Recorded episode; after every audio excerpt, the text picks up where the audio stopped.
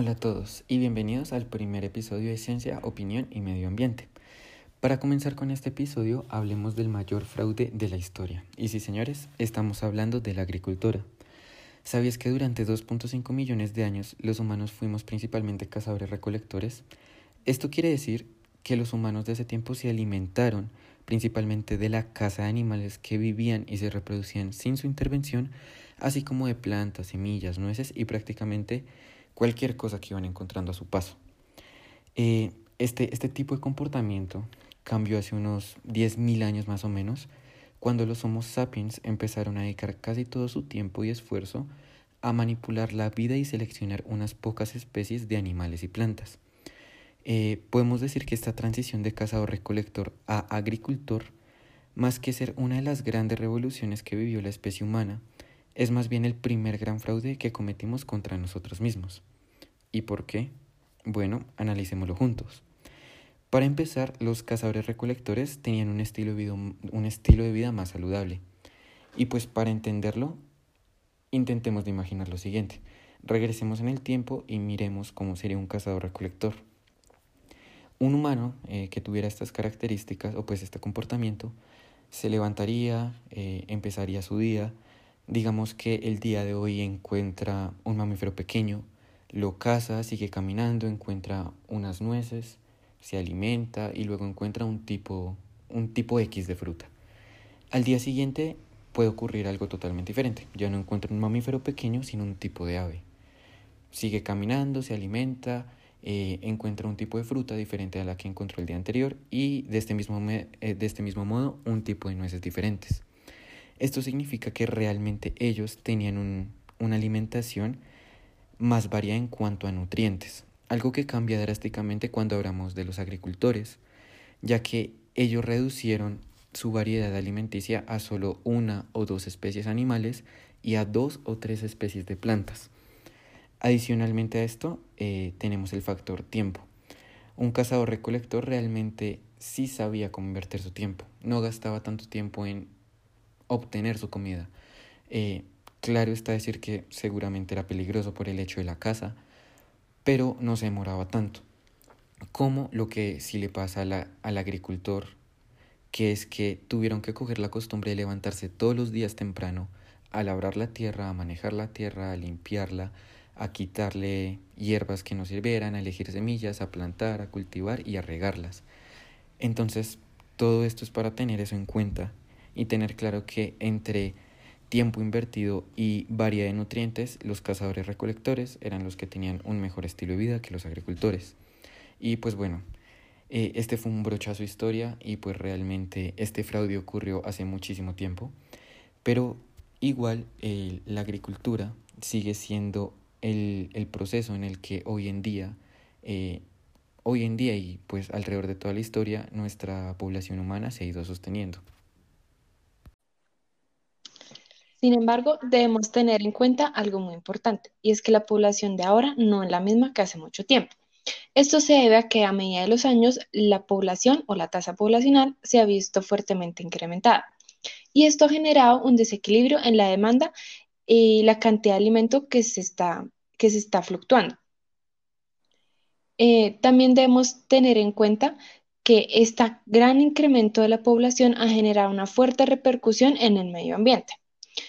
Y ustedes se preguntarán cómo la cantidad de personas ha aumentado los efectos negativos en, el medio ambiente. Eh, esto se debe principalmente a que aumentar la cantidad de personas también se debe aumentar la cantidad de alimentos que se le por lo cual eh, muchas industrias, como en el caso de las encargadas del proceso de agricultura, deben optar por mejorar sus procesos de producción.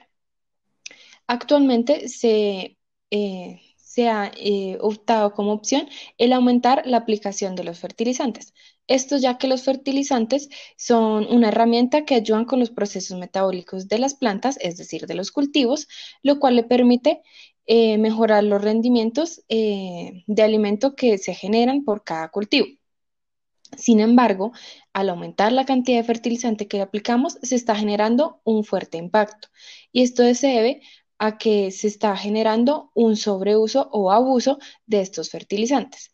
Y dichos fertilizantes están compuestos principalmente de nitrógeno y fósforo. Y ustedes se preguntarán cómo un elemento que de forma natural se encuentra en el suelo puede generar una repercusión negativa. En el caso puntual del nitrógeno, este va a generar un efecto tanto ambiental como a nivel de suelo. Esto se debe a que el nitrógeno, eh, si bien es utilizado por las plantas, al incrementar sus concentraciones en el suelo, las plantas no van a poderlo absorber todo, por lo cual se queda estancado en el suelo. Eh, la forma natural de nitrógeno es relativamente estable. Sin embargo, al entrar en contacto con los microorganismos del suelo, este nitrógeno se va a convertir en otra forma o un derivado del nitrógeno, que se llama nitrato. El nitrato, a diferencia de, la forma del fertilizante, no es muy estable en el suelo y va a generar que éste se pierda.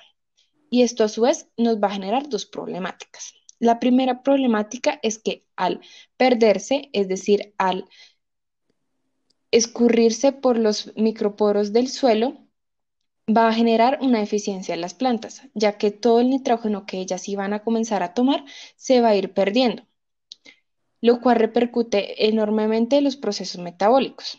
Es decir, nos va a generar una pérdida en cuanto a la funcionalidad de las plantas.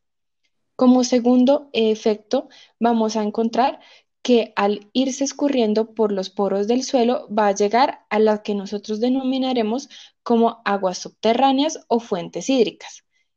Las fuentes hídricas de forma natural presentan una concentración de nitrógeno. Sin embargo, al recibir todo el nitrógeno que se perdió de nuestro suelo, se va a generar una saturación de nitrógeno y va a generar un fenómeno que se denomina como proceso de eutrofización. Este proceso básicamente es en el cual al llegar una gran cantidad de nutrientes, de este caso nitrógeno y fósforo, a un ecosistema acuático se sobreestimula el crecimiento de ciertos vegetales o pues de ciertas algas específicamente. Eh, estas algas a encontrarse en un cóctel de, nutrientes van a empezar a crecer de manera excesiva y esto va a suponer un problema para el ecosistema. Eh, en primera instancia van a retirar nutrientes para los demás organismos del ecosistema acuático y además van a reducir el oxígeno del ecosistema. ¿Por qué? Eh, estas plantas cuando crecen, pues como todo en un ciclo van a tener que llegar a morir y cuando muere empieza un proceso de descomposición. Este proceso de descomposición particularmente extrae mucho oxígeno del ecosistema al realizarse el proceso, razón por la cual deja sin oxígeno y nutrientes a los organismos de este ecosistema. El, tercer efecto eh, negativo de los fertilizantes se encuentra a nivel atmosférico. Si nos ubicamos en la parte del cultivo, eh, en el momento en el que nosotros agregamos grandes cantidades de, fertilizante, eh, agregamos pues una gran cantidad de nitrógeno. Si bien hay procesos que ya naturalmente han ocurrido siempre en, los suelos, que son procesos llevados por los microorganismos, cuando se encuentra en grandes cantidades hay ciertos subproductos que se van a producir en mayor cantidad. Y aquí estoy haciendo referencia a la denitrificación.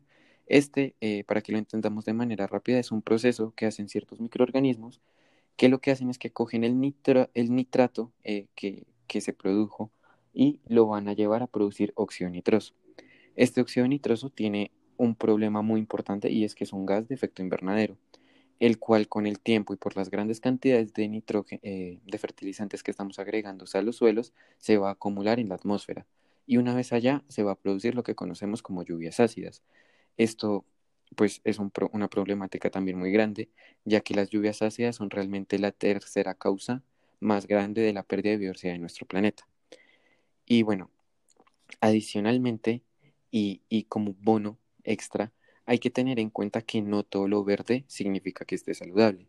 Y con esto estamos haciendo referencia a que muchas personas, o pues nos hemos dado cuenta de que muchas personas al ver que un cultivo produce, pues sí, una vista verde, eh, piensan que este como tal no es, no es una, un daño al ecosistema.